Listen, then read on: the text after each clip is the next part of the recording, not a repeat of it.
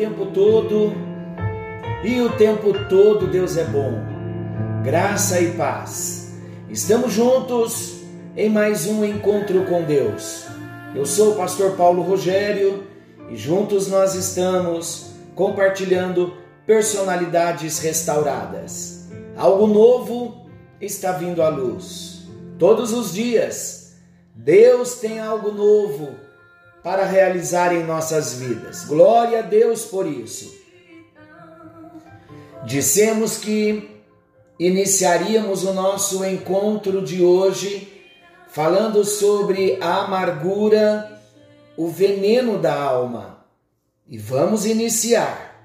A amargura, queridos, ela sempre vai ser resultado de feridas emocionais. Em primeiro lugar, provenientes do relacionamento entre pais e filhos, como nós já vimos sobre feridas.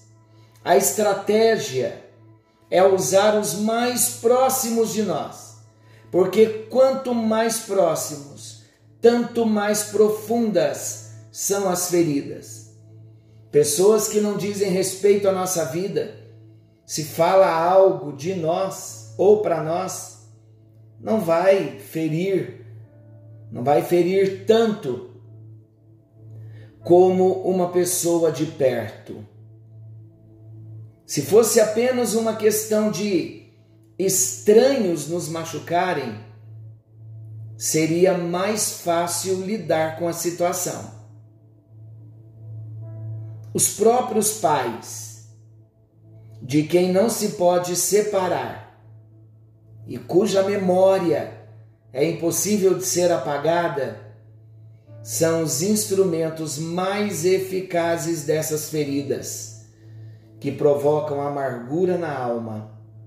Existem filhos adultos com lembranças dolorosas de marcas profundas ocasionadas pelos pais pela falta da sensibilidade, pela falta do amor, do tato.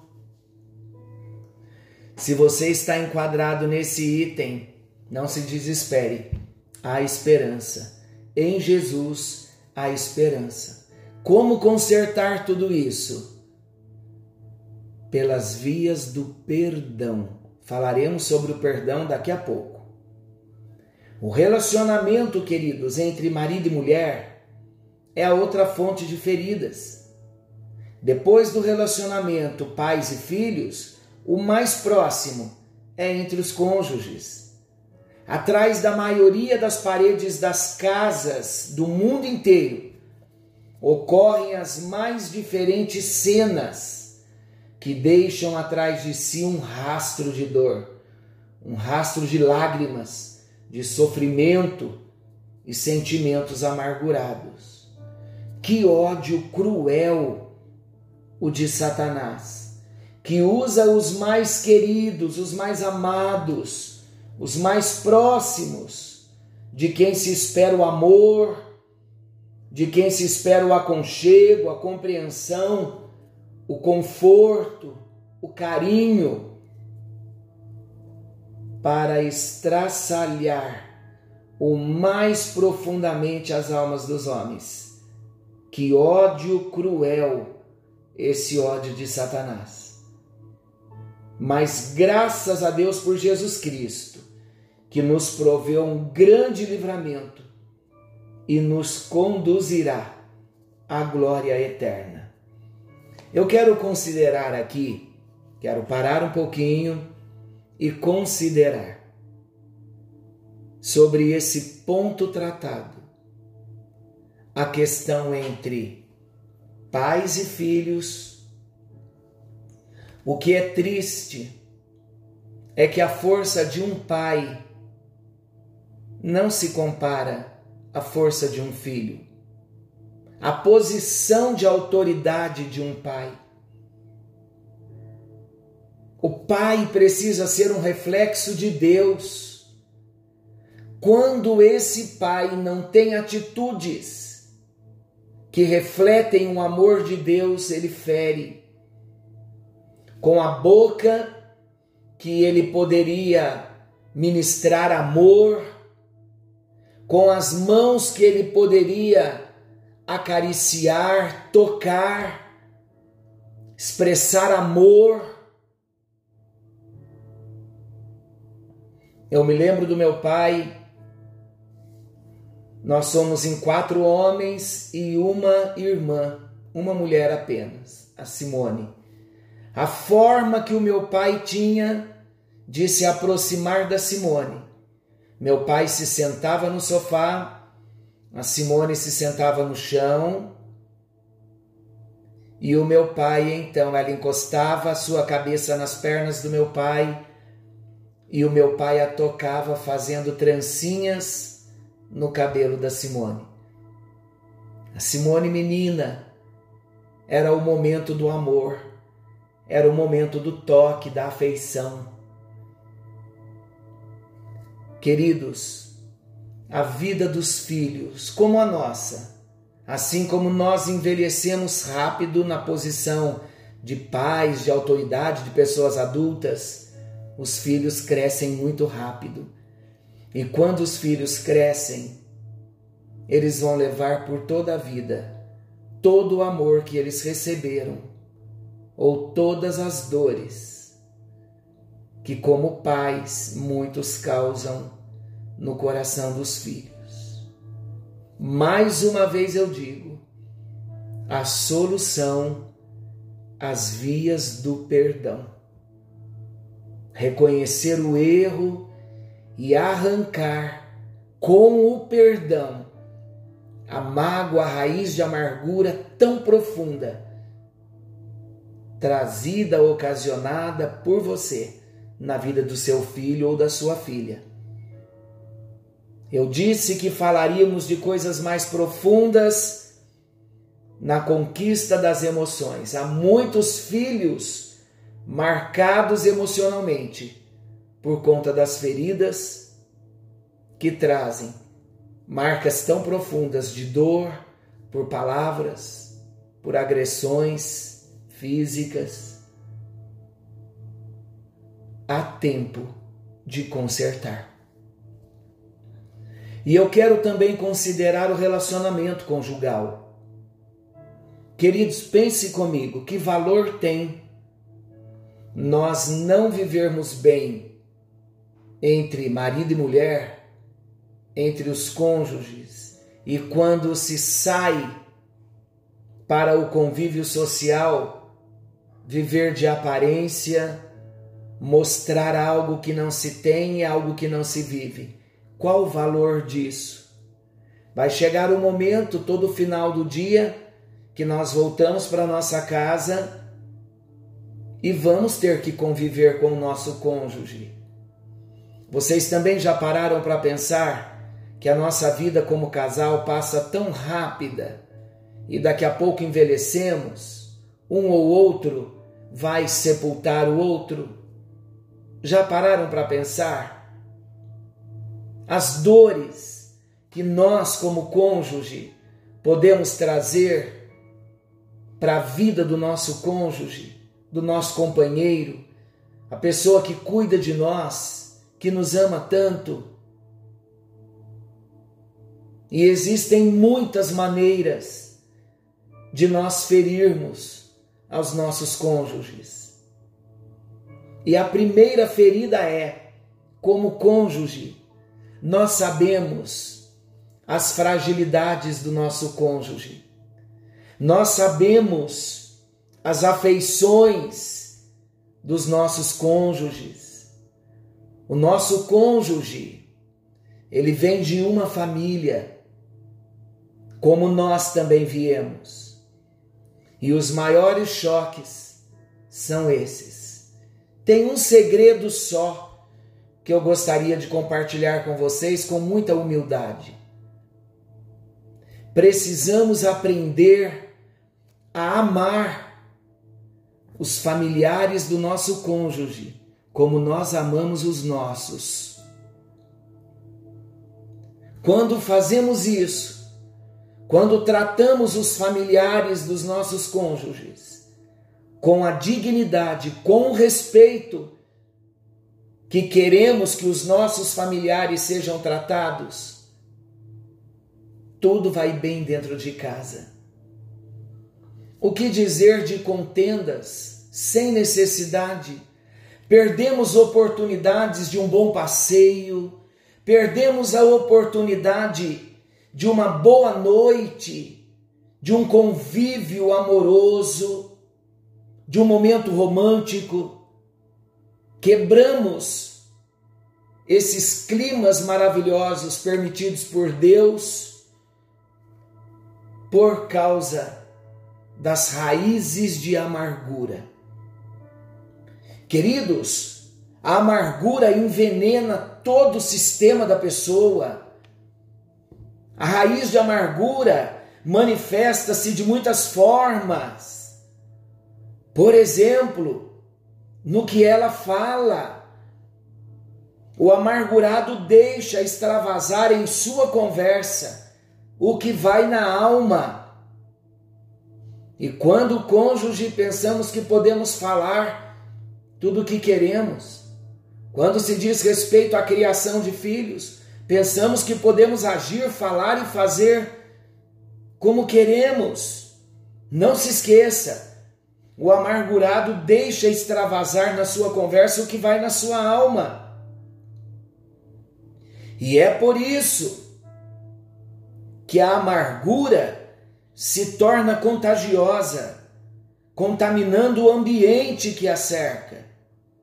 É vista também nas atitudes da pessoa, que passa a ser ríspida, crítica e vingativa ou fechada. A amargura manifesta-se ainda através de enfermidades físicas, tais como problemas nervosos, insônia, dor de cabeça, esgotamento, artrite, pressão alta, palpitações, taquicardia, úlceras, doenças de pele e tantas outras. A maioria das enfermidades hoje é de fundo emocional e revela a incapacidade das pessoas de lidarem com os problemas da vida. E o físico sente e sofre.